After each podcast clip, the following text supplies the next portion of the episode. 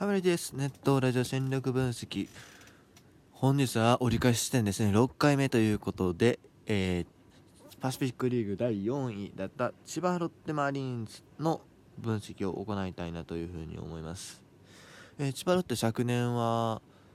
まあまあでしたね、まあ、荻野隆がね、1年間離脱しなかったことによって、まあ、割と安定した戦いができて、まあ、終盤も結構一応 CS 争いはしてたと言っていいのかなっていうぐらいでしたね。あとあれですね、レアードがね、えー、思ったよりも前半戦打ったっていうのが大きかったかなと。で、まあ、後半戦レアード落ちてきたけども、えー、レオネス・マーティンの補強が大成功で、えー、ホームランを量産してくれたっていうのが、あやっぱりあの順位になれた要因かなというふうに思います。え若い選手もね、着実に出てきつつある投手陣中心にね、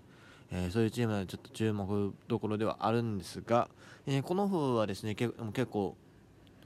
そうですね。目玉みたいな感じになりましたね。ストーブリーグでこんだけロッテが名前を聞いたのは初めてじゃないですか。それもねあの流出もありましたけどもどっちかというと補強の方で来ましたね、えー、ドラフトでは、えー、注目ルーキーの注目ルーキーのって、まあ、ドラフトでかかるのからルーキーは当たり前な。えと注目選手だった佐々木朗希を引き当てまして、えー、安田佐々木千早とね最近ちょっとえー、大物がロッテに入ることが多かった中でまた入ってきたと。でさらに、えー、FA ですね。FA の方では鈴木大地の流出はありましたが、えー、三輪学と福田周平の両取りをできました。さらに、えー、トレード。トレードでいくと、えー、涌井さんを出して、えー、若返りを図り、えー、さらにまあ戦力外になった、えー、西巻とか、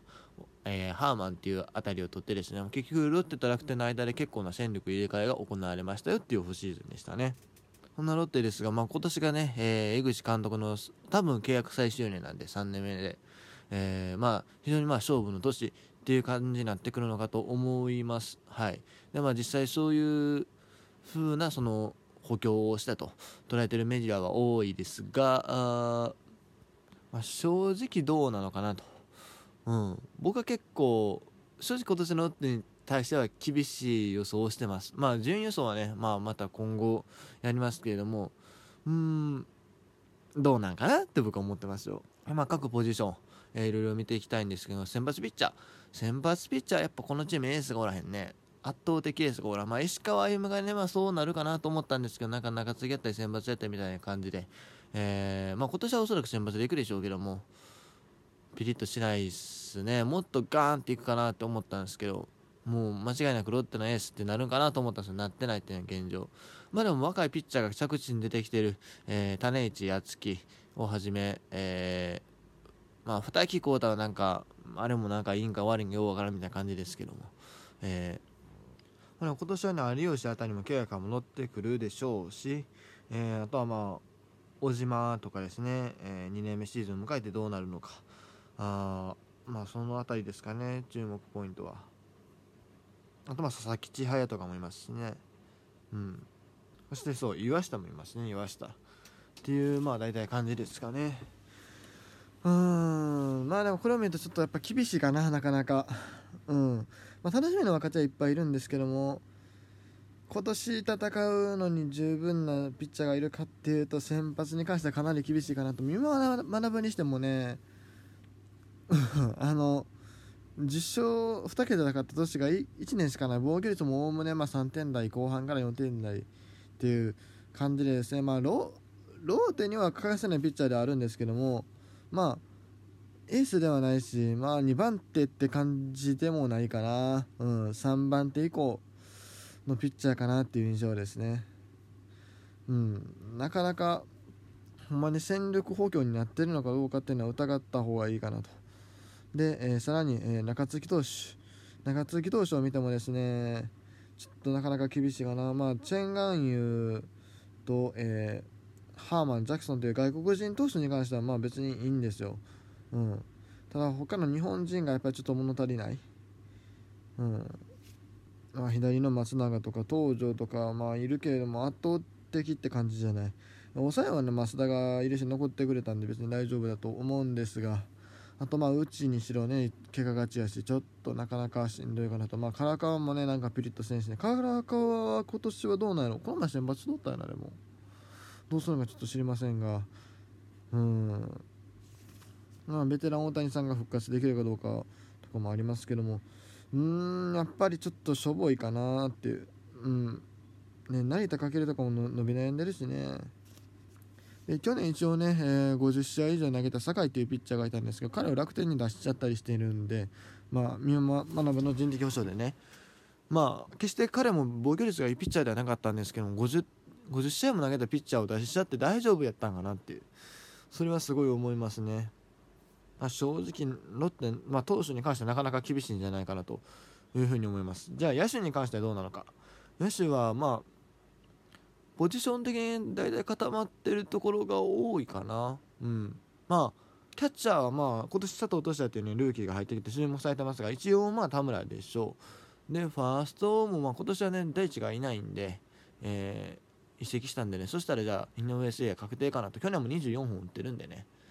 うん、シーズンちゃんと出れば成績残す選手だと思います。まあ、打率はちょっと多少上下するかもしれないですけど、欠かせない選手ではあると思う。で、まあ、セカンド、が中村翔ここもまあ守備力を考えたら確定かなと、うん、でショートの藤岡もちょっとでも出遅れてんのかな。それがちょっと心配ではありますが。まあ一応いるし、えー、サードもまあ開幕はレアードかな。うん。でレフトが角中か福田周平か。でセンターに、えー、荻野隆ライトにレオナス・マーティンっていうのが開幕夫人かなというふうに思います。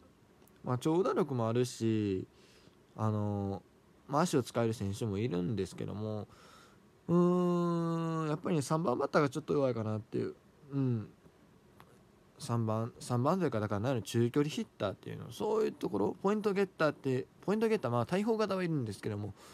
そうでない選手がちょっと弱いかなっていう印象を受けますね。2015年でしたっけ？あの時の清田みたいな選手がいればねまだ強いと思うんですがあるいはまあ強い時のロッテでいうと三郎とかねそういう感じの選手がいたらいいんですけどなかなかちょっとそういう選手がいないので打率2割8分ぐらいでホームランを15から20ぐらい打てるような選手というのがいないのでちょっとそこはきついかなというふうに思いますが。あとまあ荻野隆が抜けると一気にきつくなるっていうのはこのチームの毎年の特徴なので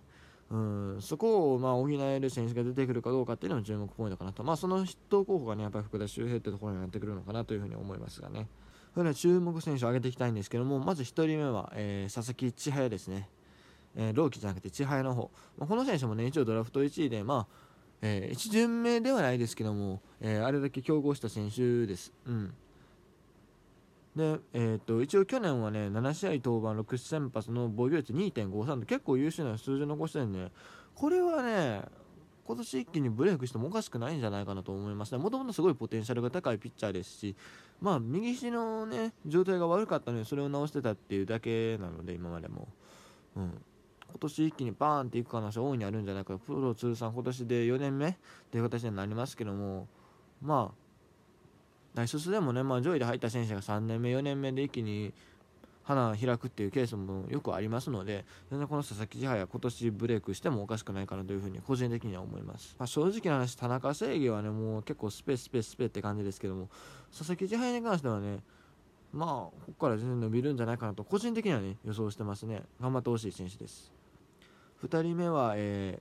ー、去年ね阪神から移籍してきた石崎ですね。うん。あの侍ジャパンにも選ばれた実績がある選手で、まあ、侍ジャパンって言ってもまあ結構若手下の時であったんですが一応選ばれたことがある選手でもうほんまになんだオスノファンの一直球をね、えー、思い出させるような投球をします。実際もオスノファンに弟子入りというかそういうこともしてたと思いますし。いやマジでねええー、時の球はえぐいしあのまあだから代表に選ばれてたりはするんですけどね。えーと、と2016年は防御率1.69あ2017かどっちかというと1.1726登板、ね、マジでエグかったほんまに。これは間違いなく阪神の将来守護神を背負うことになるなと思ってたんですけども残念ながらそうならなかったのは彼もねちょっと怪我が多かったんですよ。そうそれが課題ででもねほんま投げる球もめちゃくちゃいいんで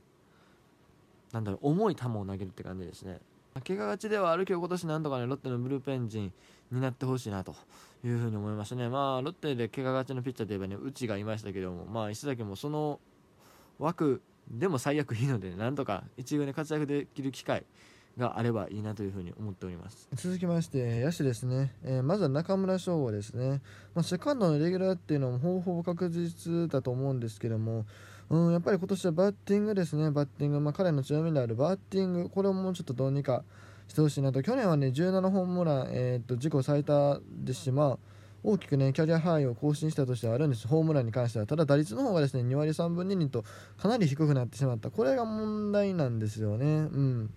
理想は、まあ、どっちかというと2018じゃないですか。打率2割8分4厘のホームラン8本でしたけども、まあ、これで、まあ、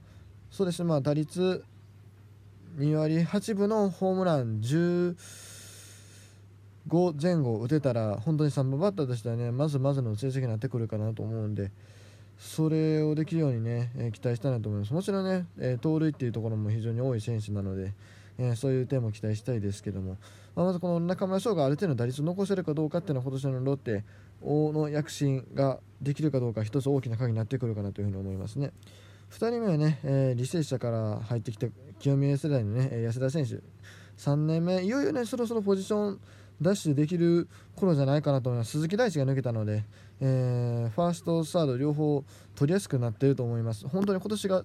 勝負かなと、まあ、今年いきなりねそんな高い打率を残す高い打率とたくさんのホームランを打つっていうのはなかなか厳しいかもしれないですがあとりあえずどちらかだけでもそろそろ一軍で出ていい選手じゃないかなと思いますね。最後は、えー、茶谷ですね。えー、ソフトバンクの育成契約を蹴ってね去年からロッテでプレーしている選手ですけど今年は支配下登録ということでファームで2割7分1に6本塁打っていう成績残してるんですけどこの選手ショートなんですよね。ロッテのショートで言えば、ね、まあ、藤岡優太もちょっとあれだし平沢大吾の見悩んでるんでここで一気にレギュラーをねパンと取ってほしい選手だなというふうに思います。ということで今日はロッテ編でした。